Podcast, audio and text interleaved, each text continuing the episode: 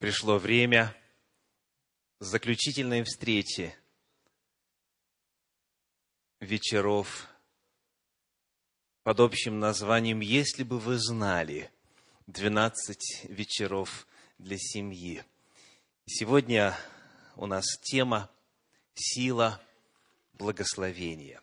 Я благодарю Всевышнего за то, что Он нам дал благословение и дал силы одолеть этот путь – и сегодня радуюсь тому, что вы здесь. Приветствую тех, кто присоединяется к нам благодаря прямой видеотрансляции из города Эверетт, Абурн и Такома. Также тех, кто смотрит нас сейчас в сети интернет.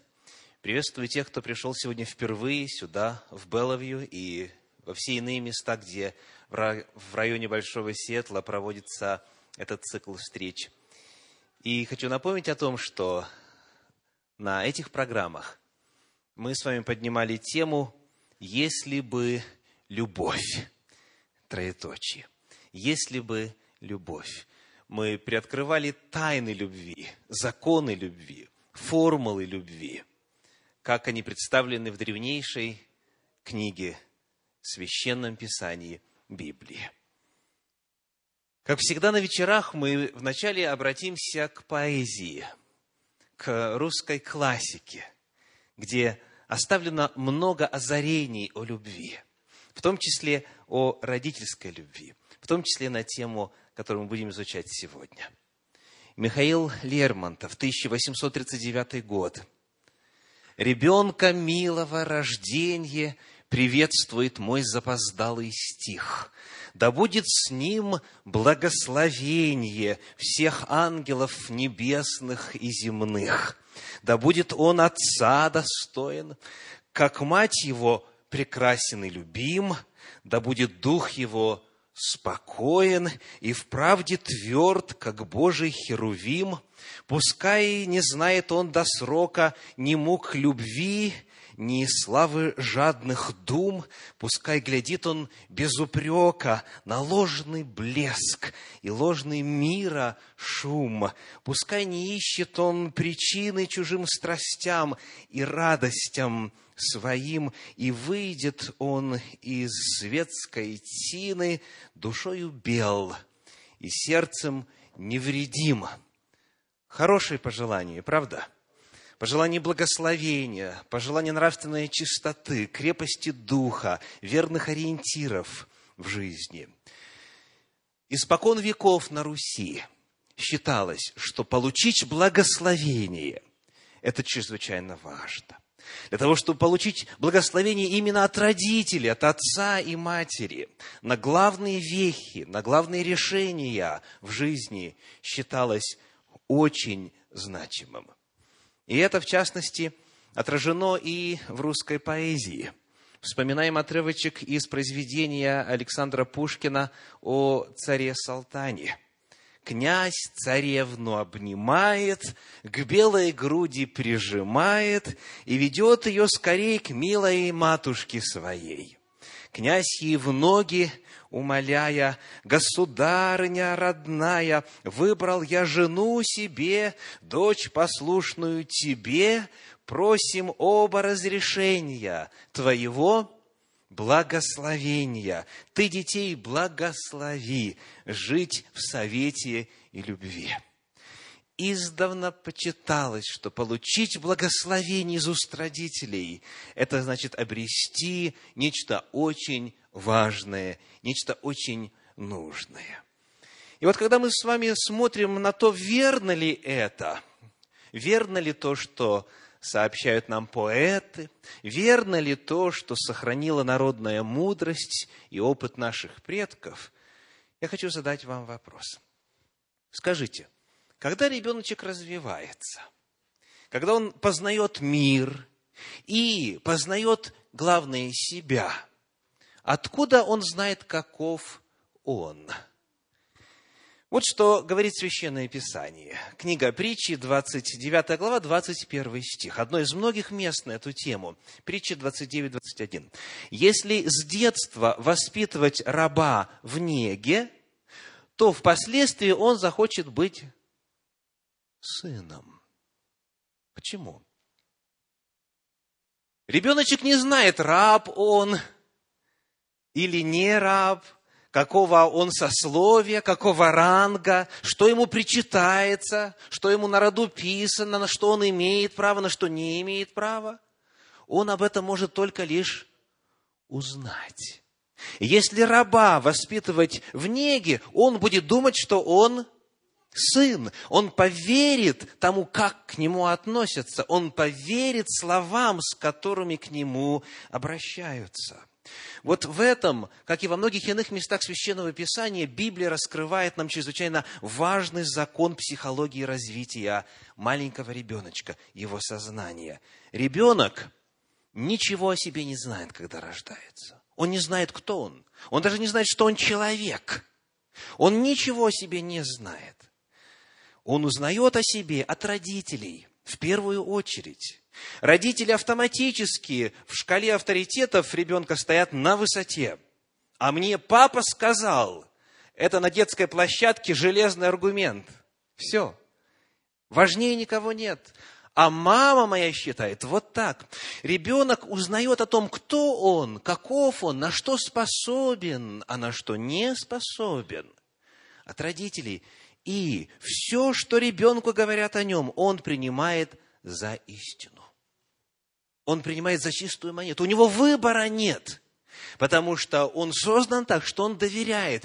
И он себя оценивает, себя воспринимает только лишь сквозь призму того, что он слышит о себе от родителей.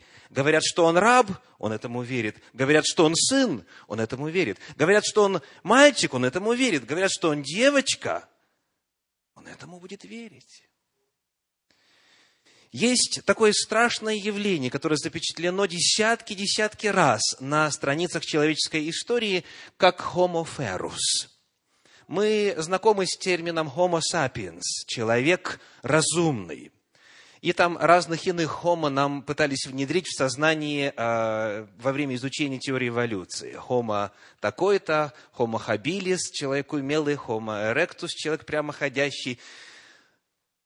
Но вот этот ferus переводится как человек одичавший.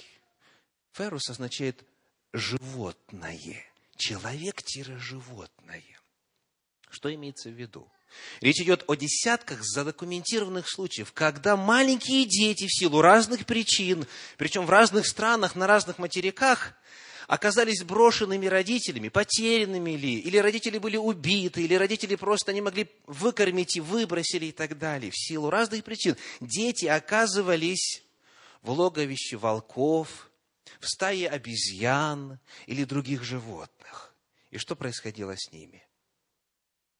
Они превращались по повадкам, по звукам, по рациону пищи. Они превращались в животных, которые их воспитывали. В частности, Амала и Камала, девочки, которые были найдены в Индии. Одной было два года, другой а, девять лет. Они могли есть только сырую пищу, то есть сырое мясо. Человеческую пищу не могли употреблять, никаких звуков, они не могли ровно стоять, они ничего человеческое не могли воспроизводить. И э, одна умерла через год в человеческом обществе, другая прожила лет семь или что-то около того.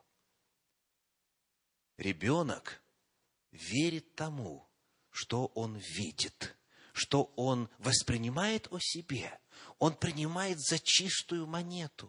Человек, который сотворен как образ Божий, если растет среди животных, если растет среди скотов, он превращается в животное, он превращается в скота. И если ему в его человеческой семье родители говорят о том, кто он есть, и награждают его эпитетами, он этому верит, у него нет выбора. Психология развития ребенка, его самооценки, его самовосприятие такова, что если ему говорят «ты тупица», и говорят ему неоднократно, бывает 10, бывает а, больше раз в день, на протяжении жизни, бывает тысячи раз, скажите, как он начинает себя воспринимать? Он себя считает тупицей, он верит, обязательно верит. Когда ему говорят, ты зануда, когда ему говорят, ты хулиган, в кого он превращается? Он ведет себя сообразно, он ведет себя соответственно. Когда ему говорят, ты неряха, он начинает это воспринимать как объективную реальность у себе. Когда ей говорят, ты лентяйка, когда ему говорят, ты упрямец или ты бандит, он обязательно в такового превратиться. И даже когда чуть-чуть подрастая, ребеночек начинает узнавать чуть больше о себе, он узнает, что другие могут быть о нем иного мнения, но все равно подспудно, глубоко в подсознании, он хранит в себе вот это базовое отношение к себе. И все, что ему говорили, все вот эти вот негативные высказывания, всякая оценка, которая унижала его, становится для него моделью для самовосприятия и влияет на всю его дальнейшую жизнь.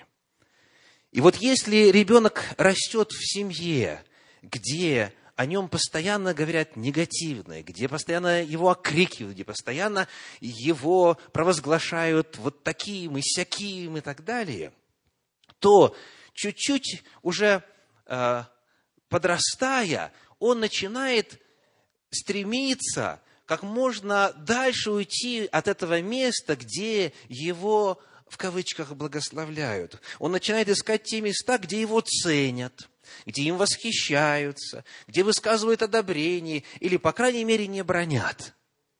Если он отколол какую-то шутку среди друзей, у него авторитет поднимается, он становится теперь известен как душа компании. Если девочка подрастая, начинает замечать, что она обладает силой влияния на мальчиков, то она все со своей стороны будет делать для того, чтобы именно у мальчиков в известном смысле пользоваться авторитетом. Потому что ее душа жаждет любви, потому что ее душа, созданная Господом на любовь, она ищет тех мест и того общения, которое бы давало ей вот этот рзац, это иллюзорное чувство того, что ею наслаждаются. Она красива, она приятна, она востребована. Когда мы говорим именно о взаимоотношениях между представителями разных полов, нельзя переоценить значимость взаимоотношений мамы и сына – и папы и дочери. Речь идет о том, что если папа не проявляет любовь, не говорит дочери ласковые, добрые слова, не оценивает ее как красивую, привлекательную, умную и так далее. Если мама того же самого не говорит сыну, то тогда эти дети становятся крайне уязвимы. И когда представитель противоположного пола начинает им говорить лаские слова – как сказано в книге притчи, она умягчает, как елей, речь свою. Мальчик или девочка сразу же бросаются в объятия такому человеку. А многие манипуляторы этим пользуются. Причина, по которой многие подростки оказываются в беде, теряют свою чистоту, теряют свой потенциал и оказываются в дурной компании, оказываются часто в категории блудниц, блудников и так далее, заключается в том часто, что дома он и она не получили от папы и мамы вот этого тепла, этого заряда. Ребенок начинает верить тому, что о нем говорят. И потому, дорогие родители, лучший способ обеспечить вашему ребенку счастье семейной жизни в будущем – Лучший способ создать основания, на которых ваш сын или ваша дочь нашли бы достойного спутника жизни, это любить их и демонстрировать свою любовь в настоящем, чтобы дочь слышала от отца, чтобы сын слышал о матери. Созидательные, добрые, благие, позитивные высказывания, которыми он будет верить. И он и она вырастут со здравой, сбалансированной самооценкой. И они не будут нуждаться в том, чтобы кто-то со стороны им это давал, потому что они принимают любовь. любовь родителей, которая отражает в первую очередь Божью любовь. А Божья любовь ко всем нам, дорогие, безусловно. Он любит нас настолько сильно, что сам пришел и стал человеком, и отдал самого себя в жертву, ибо так сильно возлюбил всех нас. Рассказывают о человеке по имени Адам Кларк, вы видите его фотографию на экране, годы жизни его с 1760 по 1832. Это человек, который стал одним из крупнейших протестантских богословов в методистском движении и далеко за пределами этой христианской деноминации. Он написал известный комментарий на Библию, который состоит из шесть томов, каждый том около, 100, 100, около тысячи страниц каждый. То есть в целом порядка шести тысяч богословского текста. Ну, сегодня пишут многие, это не удивительно. Удивительно то, что это по консенсусу среди богословов, это самый основательный и полный комментарий, приготовленный одним человеком – то есть, чтобы один человек вот так вот обстоятельно и хорошо объяснил всю Библию, это уникальное явление. Адам Кларк стал классиком христианского богословия. Его систематическое богословие, его шеститомник и до сих пор востребован. То есть это звезда – это человек, который на несколько столетий оказал колоссальнейшее влияние на христианских богословов. Но вот что интересно. Адам в школе слыл за тупицу. Вот что пишет о нем Уильям Баркли в своем комментарии. Адам Кларк стал одним из великих теологов, но в школе он слыл за тупицу – Однажды школу посетил почтенный гость. Учитель, указывая на Адамса Кларка, сказал, это самый глупый ученик в школе. Представляете, как педагогично. Именно вот в присутствии всех. Это самый глупый ученик в школе.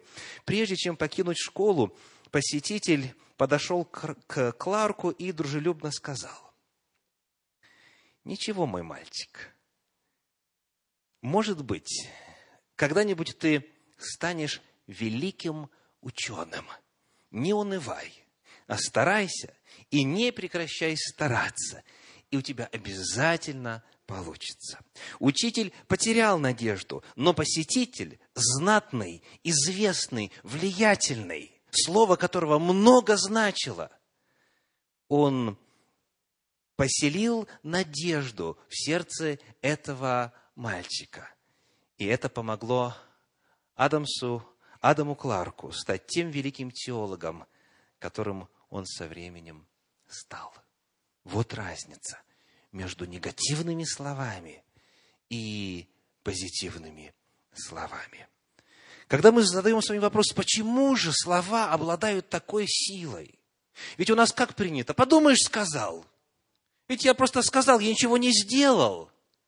Почему слова обладают такой большой силой? мы находим, что Слово Божье, священный язык, древнееврейский язык, он дает нам удивительный ответ на этот вопрос. По-древнееврейски слово «слово» – это «давар». И вот когда мы открываем словари, любой из словарей, мы с удивлением, с удивлением обнаруживаем, что, оказывается, давар – это не только слово, то есть произносимый звук или написанное нечто, но то же самое слово давар означает еще и что? Предмет. Предмет или субстанцию, или явление, или э, нечто, какой-то объект. То есть давар – это и слово, и дело, и информация – и материя сообразна этой информации. Давайте проиллюстрируем. Книга Бытие, 15 глава, 4 стих. Бытие 15.4 говорит, «И было слово Господа к нему, и сказано, не будет он твоим наследником, но тот, кто произойдет из чресл твоих, будет твоим наследником». То есть Господь произносит слово, и было слово в оригинале «давар», было слово Господа. То есть это то, что прозвучало вслух, и то, что позже было записано. Это информация – Но вот это же самое слово, слово «давар», используется, например, в книге «Числа» в 31 главе, в стихах 22 и 23, и переводится совершенно необычно. Итак, 31 глава, стихи 22 и 23. Давайте попытаемся угадать древнееврейское слово «давар». «Золото, серебро, медь, железо, олово и свинец – и все, что проходит через огонь, проведите через огонь, чтобы оно очистилось. А кроме того, и очистительную водою должно очистить. Все же, что не проходит через огонь, проведите через воду. Итак, где же здесь давар? Где же здесь слово? Ну, каков контекст? Перечисляются разные виды материи, разные металлы. Золото, то-то, то-то, то. И вот здесь, в 23 стихе, слово «давар» переведено так и все, что проходит через огонь. А видите ниже, King James Version, перевод короля Иакова. Every thing. То есть, дословно, каждую вещь, каждый предмет. Это то, что написано в подлиннике, то есть золото, свинец, олово и весь давар, который проходит через огонь, можно было бы перевести и всякое слово, которое можно провести через огонь, но это была бы несуразица именно каждое вещество, каждый металл, тогда вот нужно именно и провести его через закон. Итак, давар – это и слово, и дело, это и информация, и то, что представляет собой материализацию этой информации. В Священном Писании слово – это дело. Потому мы должны с вами знать, что слова обладают огромной силой, огромной значимостью. И хотя, естественно, есть разница между божественным словом и человеческим словом, все равно слово обладает творческой силой. И мы сегодня увидим с вами целый ряд примеров из Священного Писания. Но пока нам нужно хотя бы базу уяснить. Слово и дело – это один и тот же термин. Это одно и то же явление. Потому произносимые слова в отношении детей, они становятся реальностью в их жизни. Иллюстрация. Как называется вот это произведение? Приключения капитана Врунгеля – он назвал свою лодку величественно как? Победа. Но когда, как вы помните, ее спускали на воду, произошли некоторые необъяснимые явления, и две первые буквы пропали. И потому получилось что? Беда. И что было дальше? Как ты лодку назовешь, так она и поплывет. Это иллюстрация того, насколько слово в действительности влияет на реальность. И те, кто знаком с этими приключениями, знают, что подлинно лодка свое имя оправдала. И вот когда я готовился к этому вечеру, я нашел любопытную фотографию из истории современной России. Это Псков, 2007 год тогда, когда происходили известные выборы, в лозунге «План Путина-победа России» кто-то взял и сделал отверстие и первые две буквы вырезал. И получилось «План Путина-беда России». И вот какое слово стало пророческим, вам судить. Но фактом является то, что между словами и тем, как затем происходит жизнь, как реализовывается бытие, есть очень тесная связь, согласно священному Писанию. Мы рассмотрели с вами на сей момент главным образом пока психологическое действие слов. Ребенок что слышит, тому верит. Что слышит о себе, то воспринимает о себе как истину. Мы посмотрели на некоторые базовые вопросы. А теперь другой уровень. Не только психологический, но более глубокий духовный. Книга притчи, 15 глава, 4 стих гласит, 15.4. «Кроткий язык тире дерево жизни, но необузданный сокрушение духа». Как это понимать? Если человек произносит правильные слова, в данном случае кроткие слова, выверенные слова, это есть древо жизни это источник жизни. А если не обуздан, если не, не укращает человек речь свою, это есть сокрушение духа. Слова меняют реальность. еще более жестко. 18 глава книги притчи, 21 стих, притчи 18, 21. «Смерть и жизнь во власти языка». Слышите? Смерть и жизнь во власти языка. И любящие его вкусят от плодов его. То есть те, кто любит использовать язык, и кто использует его так или по-иному, они вкусят плоды. То есть то, что ты произносишь, этот давар, он станет не только информацией, он трансформируется в явление, в реальность. Ты вкусишь плоды своих слов. Евангелие от Матфея, 16 глава, стихи с 15 по 17, и затем с 21 по 23, показывают, что стоит за произносимыми нами словами. Он говорит им, а вы за кого почитаете меня? Симон же Петр, отвечая, сказал, ты Христос, Сын Бога Живого. Тогда Иисус сказал ему в ответ, «Блажен ты, Симон, сын Ионин, потому что не плоть и кровь открыли тебя это, но Отец мой, сущий на небесах». С того времени Иисус начал открывать ученикам своим, что ему должно идти в Иерусалим и много пострадать от старейшин и первосвященников и книжников, и быть убиту, и в третий день воскреснуть. И отозвав его, Петр начал прикословить ему, «Будь милостив к себе, Господи, да не будет этого с тобою». Он же, обратившись, сказал Петру, «Отойди от меня, сатана, ты мне соблазн, потому что думаешь не о том, что Божье, но что человеческое». Этот отрывочек раскрывает нам источник многих произносимых нами слов. Вначале Петр стал орудием в Божьих руках. Ему Небесный Отец послал откровение о природе Иисуса Христа. И он сказал, ты Христос, Сын Бога Живого. И оценка Иисуса какая?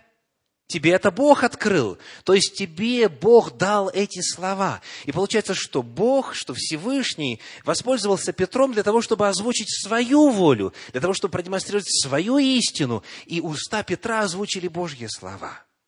А дальше, когда история продолжается. И когда Петр слышит то, что никак не вмещается в его сознание, он начинает произносить слова, которые на самом деле произносит кто?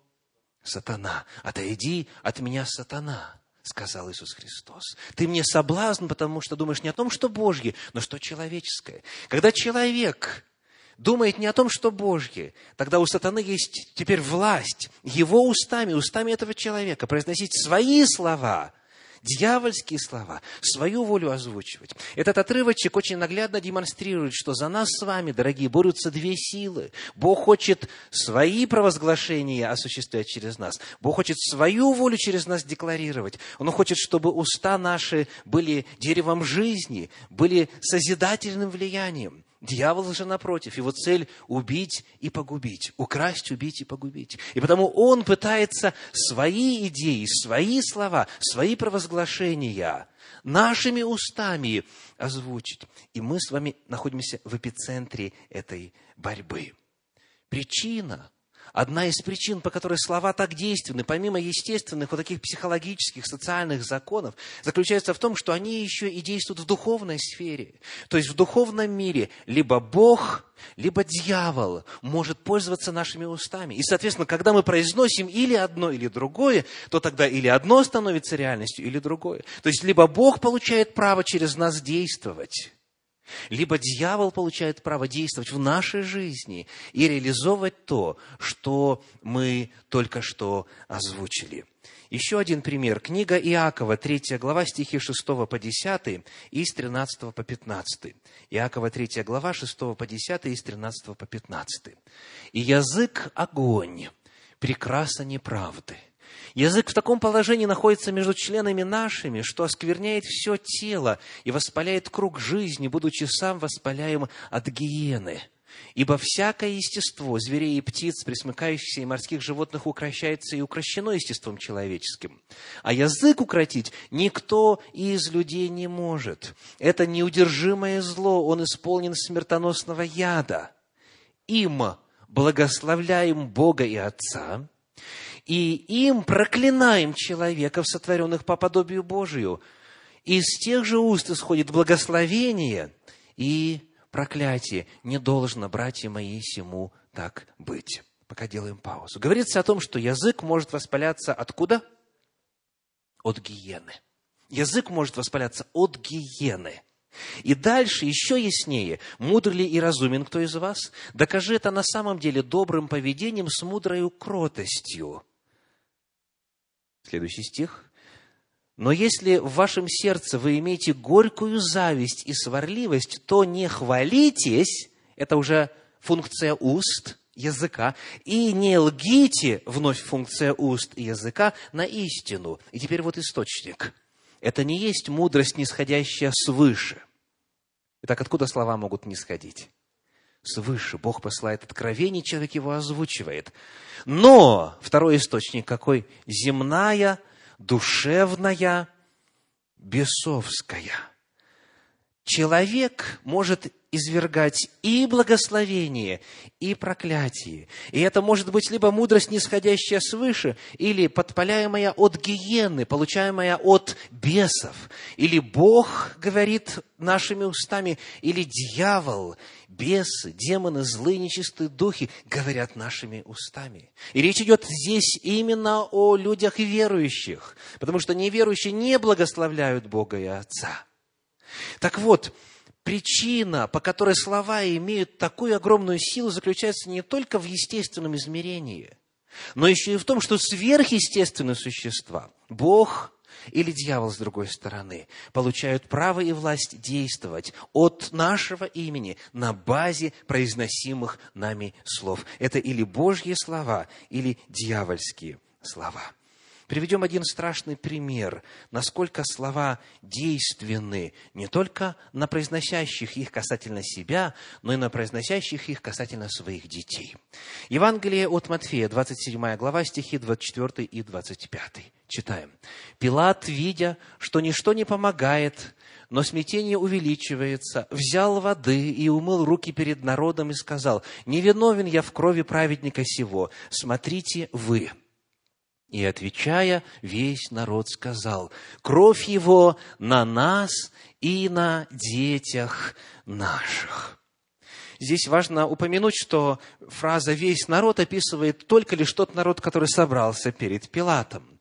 Мы знаем, что, как рассказывает нам евангельское повествование, многие в народе приняли Иисуса в качестве своего Мессии. Но, тем не менее, верхушка, лидеры, религиозные вожди и те, кто примкнул к ним, они отвергли вождя спасения, они отвергли Иисуса Христа, отвергли Мессию. И вот они, будучи представителями народа, произнесли эти страшные слова. «Кровь его на нас и на детях наших». И в своей известной книге благословение или проклятие ты можешь избрать. Известный автор Дерек Принц пишет, эти слова сочетали два вида проклятия. Наложенное на себя проклятие и проклятие, переданное своим потомкам. На нас сказано и на детях наших. И прежде чем я буду читать дальше, я хотел внести ясность, потому что странным образом некоторые считают, что этими словами народ на себя навлек благословение, потому что якобы вот кровь теперь Христа их вот омывает. Ничего подобного. Посмотрите, что в Торе, что в Пятикнижье Моисеевом означает фраза «кровь его на нем». Это описывает тех, кто несет наказание и кто приговорен к смертной казни. То есть фраза «кровь на ком-то» означает, что вина на ком-то, и значит такому гибель, значит такому конец. Это страшные слова – на нас и на детях наших.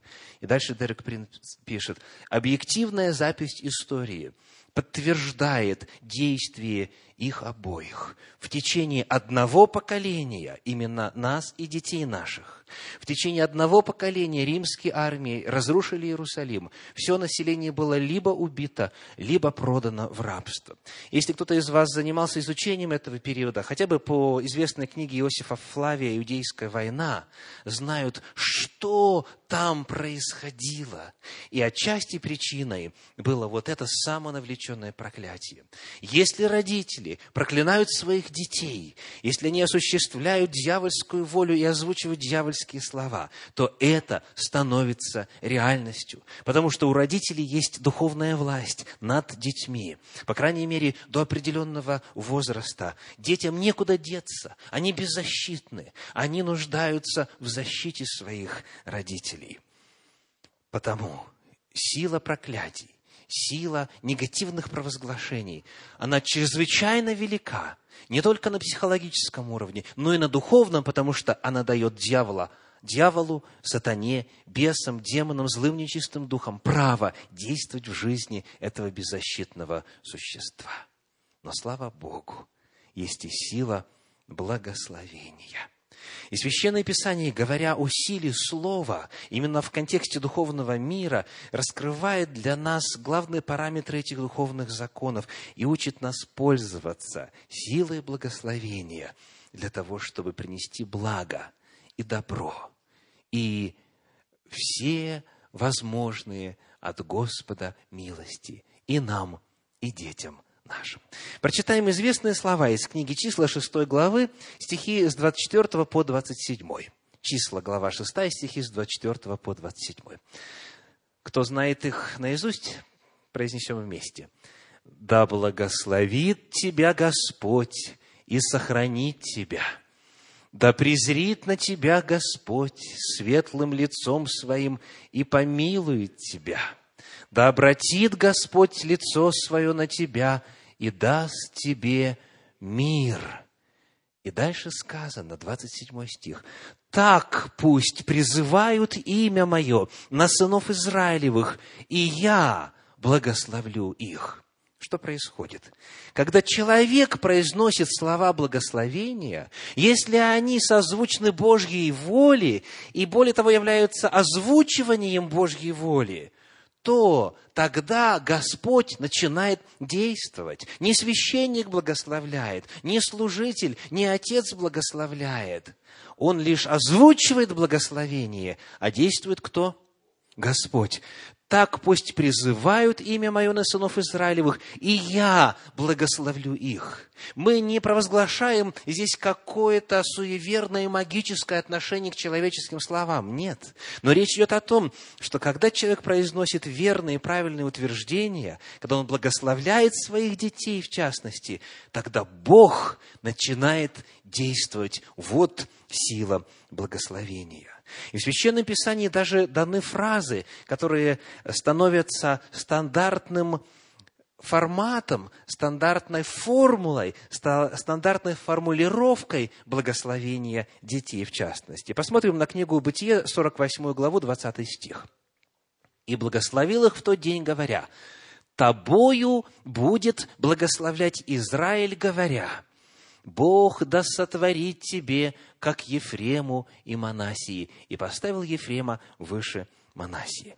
Сказано, тобою будет благословлять Израиль, то есть израильский народ, Божий народ, народ Завета. Будет благословлять двоеточие, будет благословлять говоря двоеточие. И вот фраза, фраза, Бог да сотворит тебе, как Ефрему и Манасии. Итак, Священное Писание указывает стандартный, базовый, исходный, начальный текст благословения, в данном случае для мальчиков. Но что интересно отметить, что некоторые переводы вот эту фразу «тобою будет благословлять» предлагают так «тобой да благословляет Израиль». Это перевод Санчина предлагает такой вариант. То есть это императив, это повеление, пусть это происходит, пусть вот говоря эти слова, народ Божий благословляет благословляет своих мальчиков именно так. Дано повеление, дан образец и дан текст.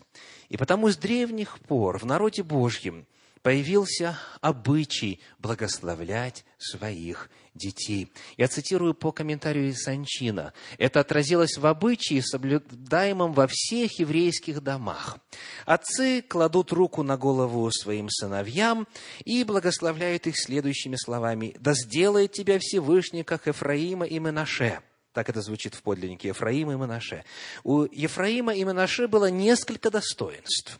Прежде всего, они были преданы вере отца и не променяли ее ни на карьеру, ни на богатство. Они не пожелали сблизиться с египетским окружением и навсегда остались чужими в той стране, в которой родились.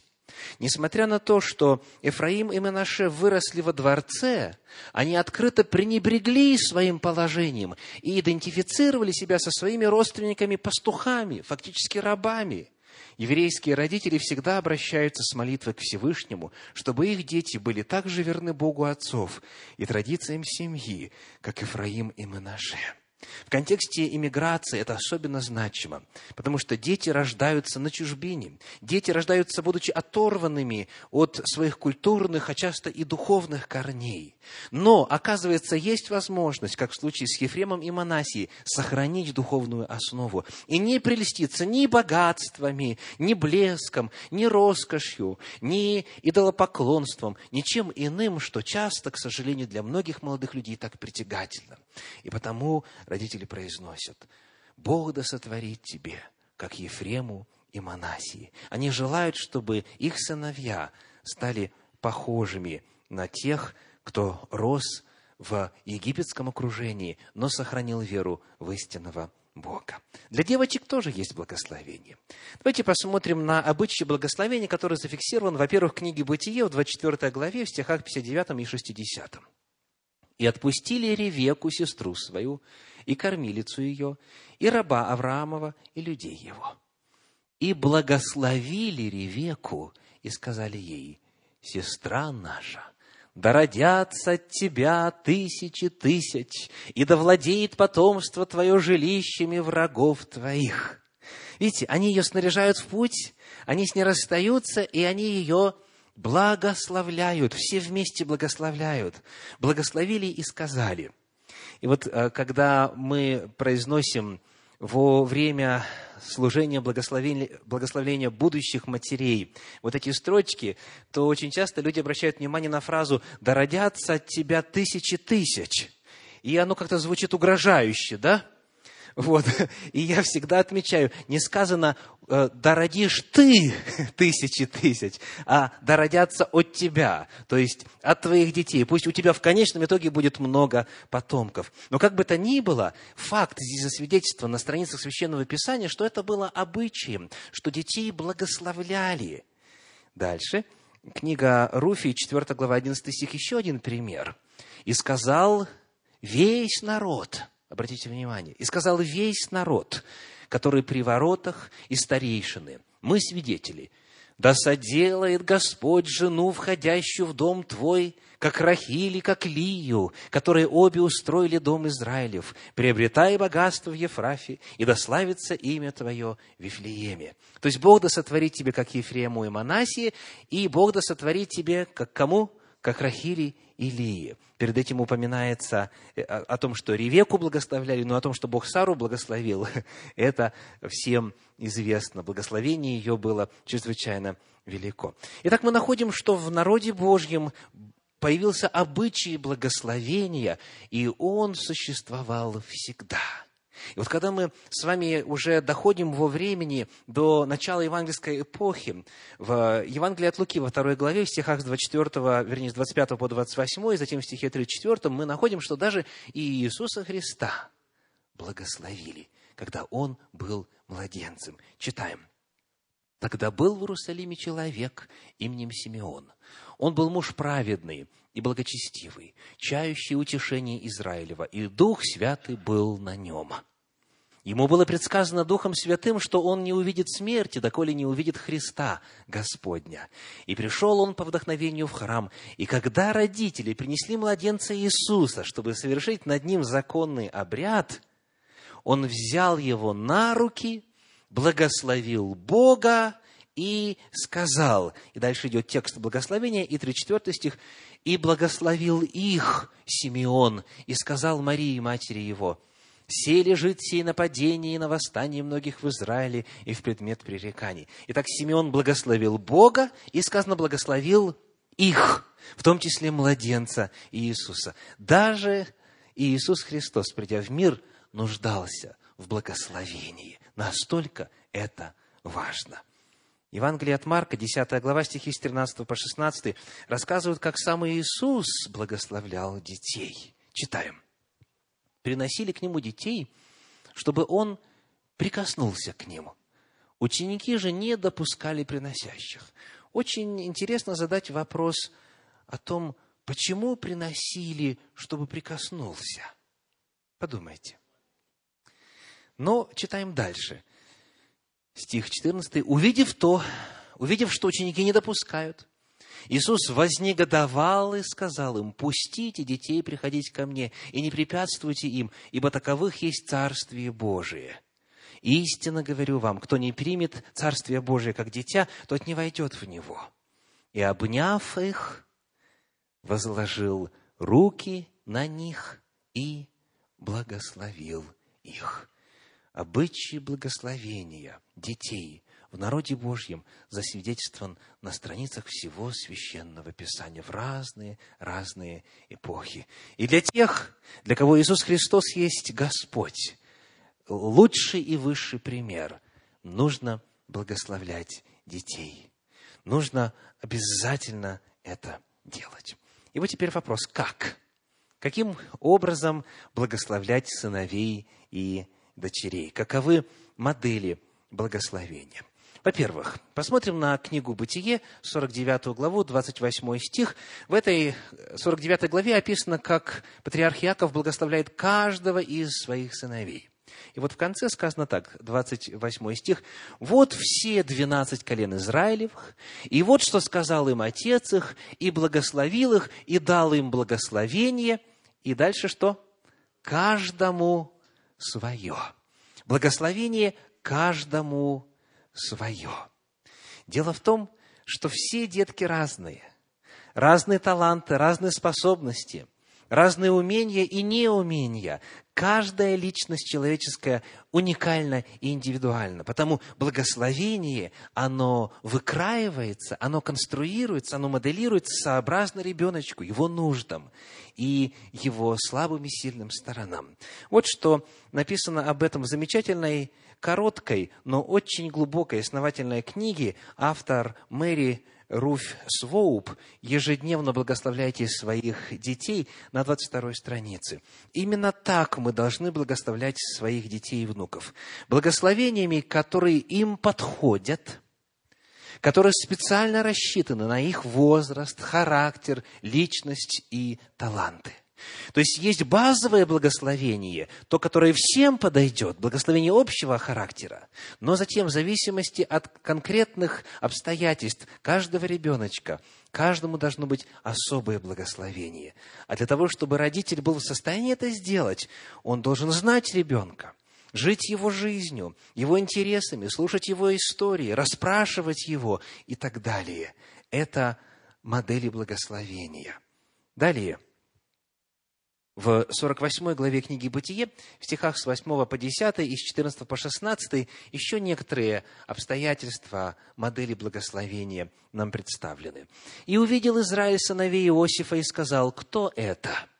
И сказал Иосиф отцу своему, «Это сыновья мои, которых Бог дал мне здесь».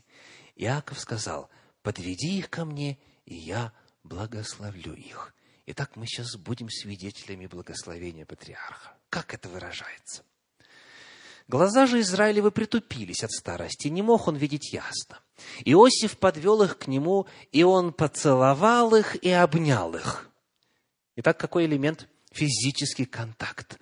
Он обнимает их, он целует их.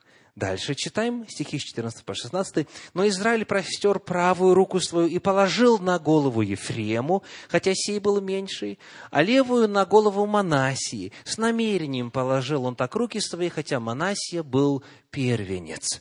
И благословил Иосифа и сказал, Бог, перед которым ходили отцы мои Авраам и Исаак, Бог, пасущий меня с тех пор, как я существую до сего дня» ангел, избавляющий меня от всякого зла, да благословит отрока всех, да будет на них наречено имя мое и имя отцов моих Авраама и Исаака, и да возрастут они во множество посреди земли. Итак, во-первых, физический контакт, поцеловал их, обнял их, руку положил на голову, и дальше происходит провозглашение благого для этих детей. Дальше происходит пожелание, да благословит Господь и сделает то, и другое, и третье, сообразно обстоятельствам, возрасту и так далее. И когда мы смотрим на то, как Иисус Христос благословлял, 10 глава Евангелия от Марка, мы читали уже сегодня, вспомним 13 и 16 стихи. «Приносили к Нему детей, чтобы Он прикоснулся к ним. Ученики же не допускали приходящих, приносящих. Приносили. Приносили, чтобы он прикоснулся, чтобы был осуществлен физический контакт. Мы находим, что в народе это было обычаем, что люди приносили к раввинам, Иисуса Христа так и называли, да? Раби, раввин. Приносили к раввинам, к известным своей святостью, своей близостью к Богу, законоучителям, к людям, которые имели связь со Всевышним. Приносили детей своих, чтобы те их благословили. То есть это было распространено и совершенно понятно и объяснимо. Речь не идет о том, что вот в начале, как появился ребеночек, его благословили. Это само собой. Если мальчик на восьмой день обрезан, благословение читается. Если первенец, плюс того, к тому на сороковой день еще в храм несут. Помимо того, что благословляют и мальчиков, и девочек при рождении, в народе в принципе было очень распространено в любом возрасте и чем чаще, тем лучше благословлять детей. Мы с вами привели ряд примеров Священного Писания, где дети находились в разном возрасте, и даже еще нерожденных благословляли, когда сказано «благословен плод чрева твоего». Еще даже ребеночка нет, его уже благословляют. Так вот, что делал Иисус Христос, когда откликнулся на эту нужду, на эти просьбы, 16 стих? Обняв их, физический контакт, возложил руки на них и благословил их. И Иисус Христос делает то же самое, что много столетий перед тем делал патриарх Иаков. Итак, вот эта модель благословения. Повторим, осуществляется физический контакт, произносится благословение с пожеланиями во имя Бога.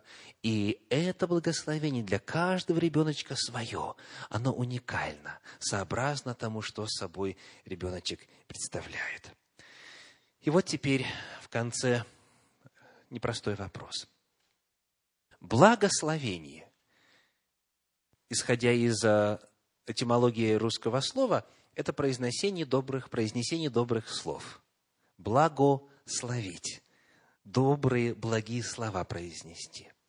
Но во взаимоотношениях между родителями и детьми далеко не всегда бывает так, что просятся только добрые слова. Бывает так, что объективно говоря, без злости, без желания чего-то негативного, без э, того, чтобы даже бездумно проклятие произносить, но есть обстоятельства, когда ребенка нужно поправить, когда ему нужно сказать «нет», когда нужно запретить, когда нужно высказать оценку, негативную оценку того, что имело место. То есть Библия нас не призывает к лести, Библия нас не призывает к притворству, Библия нас не призывает к тому, чтобы добро называть злом, а зло называть добром. Нет, все нужно называть своим именем. Как быть в тех ситуациях, когда ребенок заслужил замечание? Как быть в ситуациях, когда ребенок заслужил порицание? Ведь это нужно делать. Нужно его поправлять, нужно ему давать знать о том, что еще нуждается в искоренении или в исправлении и так далее. Вот какова стратегия замечания, которая раз за разом э, в целом ряде отрывков Священного Писания предлагается родителям для использования. Пример из книги «Деяния апостолов», 18 главы, стихи с 24 по 26. Некто иудей именем Аполос, родом из Александрии, муж красноречивый и сведущий в Писаниях, пришел в Ефес. Он был наставлен в начатках пути Господня и, горя духом, говорил и учил о Господе правильно, зная только крещение Иоаннова. Он начал смело говорить в синагоге. Услышав его, Акила и Прискила приняли его и точнее объяснили ему путь Господень. Вот это очень интересное место Священного Писания, которое э, давно уже обращает э, мое внимание на себя. Итак, смотрите ситуацию. Человек что-то провозглашает, чему-то учит. Следующий в Писаниях грамотный. Но уровень его познания ограничен. Он знает только что? Только крещение Иоаннова. А это далеко не полнота Божьего откровения или откровения Божьей истины. И вот смотрите, что происходит как в той известной истории, естественно, вымышленной, когда идет один человек по мосту через реку, а мост высокий, расстояние большое от моста до поверхности воды, и смотрит, как кто-то уже фактически стоит на перилах и вот-вот готов прыгнуть.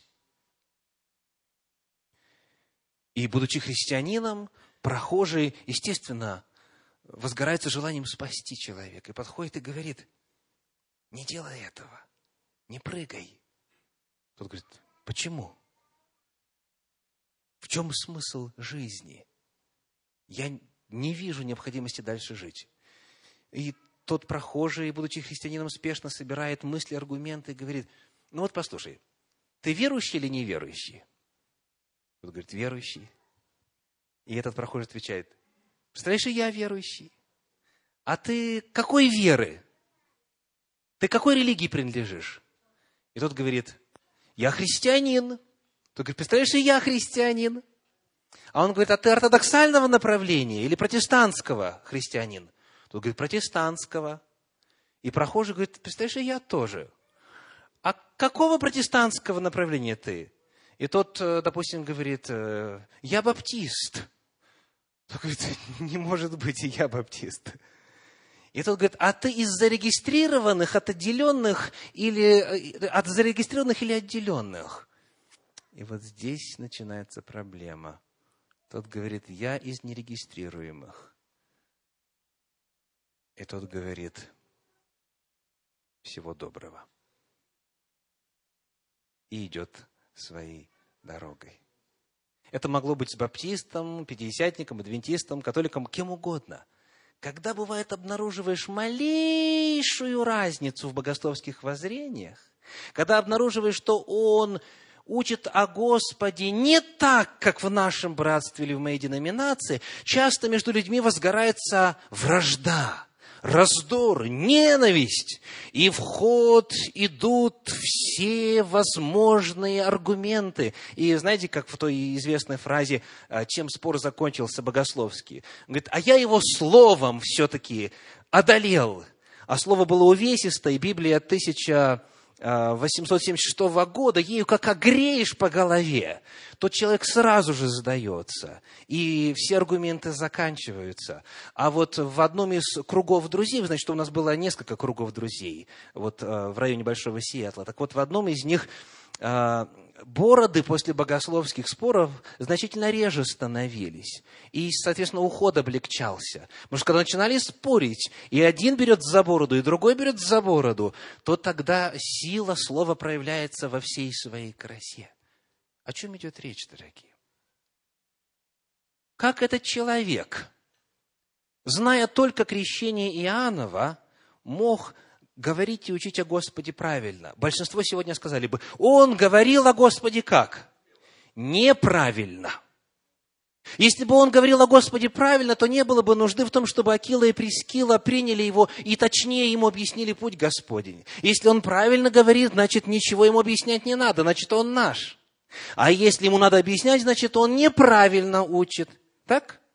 То есть, я какой вопрос задаю, дорогие? На чем концентрировать свое внимание?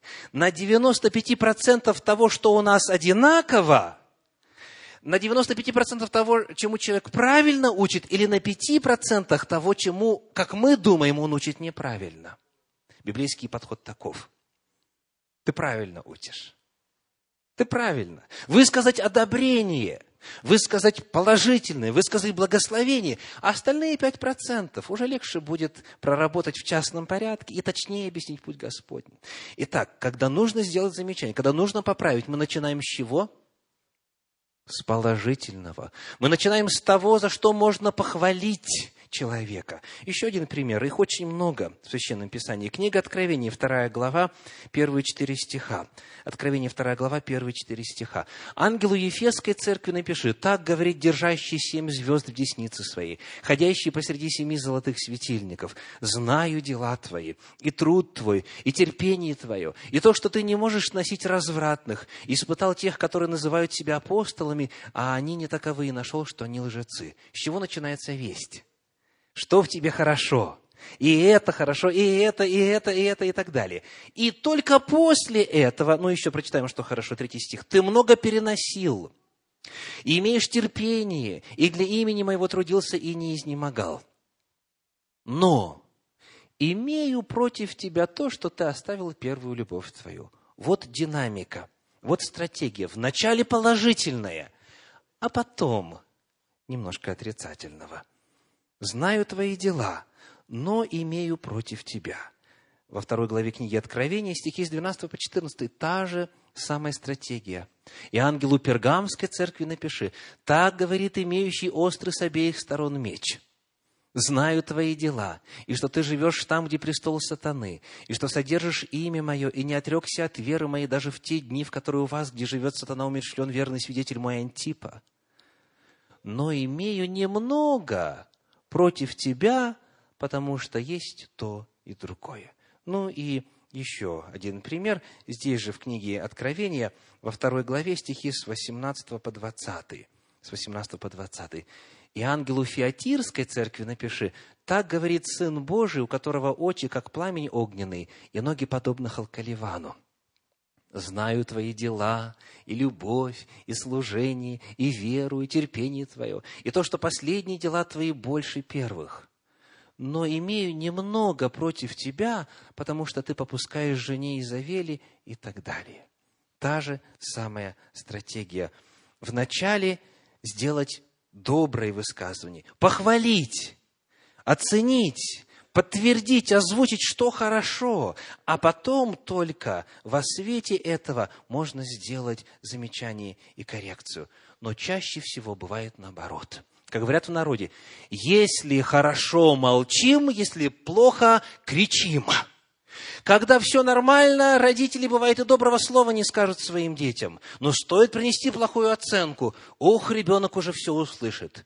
И какие у него мозги, и какой частью своего мозга он думает, и с какого места у него руки растут, и каким образом он чего достоин, и что теперь будет с ним на протяжении всей жизни, и как он будет работать вечно грузчиком, дворником и так далее. Представляете? Из-за чего? Одну плохую оценку принес – это крайне несправедливо, дорогие родители. Бог нас учит совершенно по-другому делать замечания. Вначале отметьте, что хорошо. Что у ребенка в принципе хорошие оценки, что он в принципе хорошо успевает, что в принципе хорошо учится.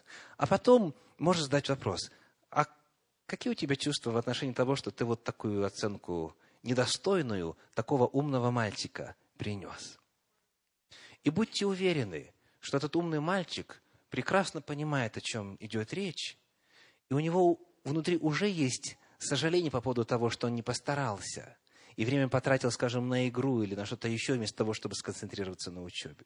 Чего бы это ни касалось, заходит мама в комнату к дочери и говорит, ты опять не пропылесосила. А представляете, а в комнате в остальном ну, идеальный порядок, постель за, э, заправлена, на столе книжки сложены, все хорошо. Но вот не пропылесосила. И вместо того, чтобы зайти и сказать, молодец, доченька моя, вот и это у тебя хорошо, и здесь ты сделала, и здесь пыль вытерла, и, и тут все сделала, как мы договорились. А что ты забыла сделать? И дочь говорит, ой, и сразу берет пылесос и сама начинает устранять проблему. Все можно говорить, но вопрос как? Нужно делать замечания, нужно направлять, нужно указывать на недочеты. Но нужно делать это только после того, как мы благословили ребеночка, как мы его уверили в том, что он любим, что он ценен, что он талантлив, что он достоин. И во свете этого очень легко, очень легко исправить ситуацию. Итак, сегодня наша тема – сила благословения. Есть естественные механизмы, есть духовные механизмы, есть силы психологические, есть силы духовные. И во свете и одних, и вторых мы призваны благословлять своих детей. И сегодня мне хочется сделать это вместе с вами. Те, кто пришел сегодня с детками, сейчас воспитатели приведут детей сюда, в зал, и детки подойдут к родителям, вот туда, в те места, где вы находитесь, дорогие родители. И мы вместе произнесем слова, которые предназначены в Священном Писании для того, чтобы благословлять детей. Мы благословим сыновей своих и благословим дочерей своих сегодня Божьими словами. Это осуществляется, напоминаю, при физическом контакте. То есть нужно обнять ребеночка, возложить руку на голову ребеночку и произнести благословение. Вот это начало – если вы начнете это делать ежедневно, утром и вечером, хотя бы базовое благословение, вы увидите, как меняются к лучшему ваши дети. А дальше, когда вы начнете восходить по этому умению благословлять ребенка, тогда умение будет выражаться в более конкретных благословениях. Если немножечко собранности не хватает ребеночку, вы будете благословлять его во имя Иисуса Христа именно собранностью. Если не хватает, допустим, опрятности, вы будете благословлять его во имя Господа опрятностью и так далее. Каждому ребеночку свое благословение. Так дети постепенно приходят сюда.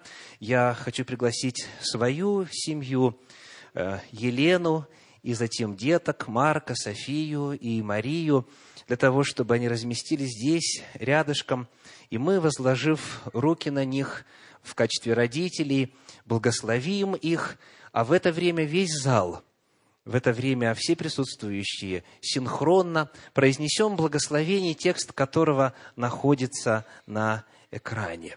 Итак, если вы готовы, я приглашаю с верою на основании того, что мы узнали сегодня, осуществить родительский долг. Тобою да благословляет народ Божий, говорит Священное Писание. Благословляя сыновей, мы возлагаем руку на голову сыновьям. Если они уже слишком большие, то хотя бы на затылок или на плечи, в любом случае физический контакт. Готовы? Да благословит тебя Господь и сохранит тебя. Да презрит на тебя Господь светлым лицом своим и помилует тебя.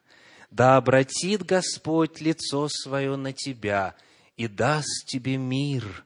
Бог да сотворит тебе, как Ефрему и Манасии. Аминь. Что еще надо сделать? Обнять и поцеловать. Благословляем теперь дочерей. Текст благословения на экране. Да благословит тебя Господь и сохранит тебя – да презрит на тебя Господь светлым лицом своим и помилует тебя. Да обратит Господь лицо свое на тебя и даст тебе мир. Бог да сотворит тебе, как Саре, Ревеке, Рахиль, Илии. Аминь. Молодец. Аллилуйя. Спасибо. Я хочу помолиться о всех присутствующих и попросить Божьего благословения на всех нас. Господи Боже, Отец наш Небесный, Бог любви и счастья, и благословения, и всякого милосердия. Благословен Ты, Господь, Бог наш, Царь Вселенной, за то, что наполняешь любовью сердца наши, за то, что благословляешь слова наши, направленные в адрес детей наших и за то, что прилагаешь свою силу и сам осуществляешь благословение, тогда, когда мы, будучи послушны воле Твоей, благословляем своих детей. Я прошу, Господи, прости всех родителей, кто нарушал волю Твою в отношении благословения детей кто извергал проклятие, осознанно или неосознанно, кто произносил унижающие, кто произносил низкие слова в отношении детей. Прости, Господи, и даруй, осознав свои грехи, исповедать их пред Тобою и начать осуществлять Твое предназначение и осуществлять благословение детей наших. Благослови, Господь, весь народ Твой. Благослови все семьи, представленные сейчас здесь, в этом зале и во всех местах, где проводятся эти вечера. Благослови, Господи, и научи нас стать каналами благословения, ибо Ты сказал, благословляйте, ибо вы к тому призваны, чтобы наследовать благословение во имя Иисуса Христа. Аминь.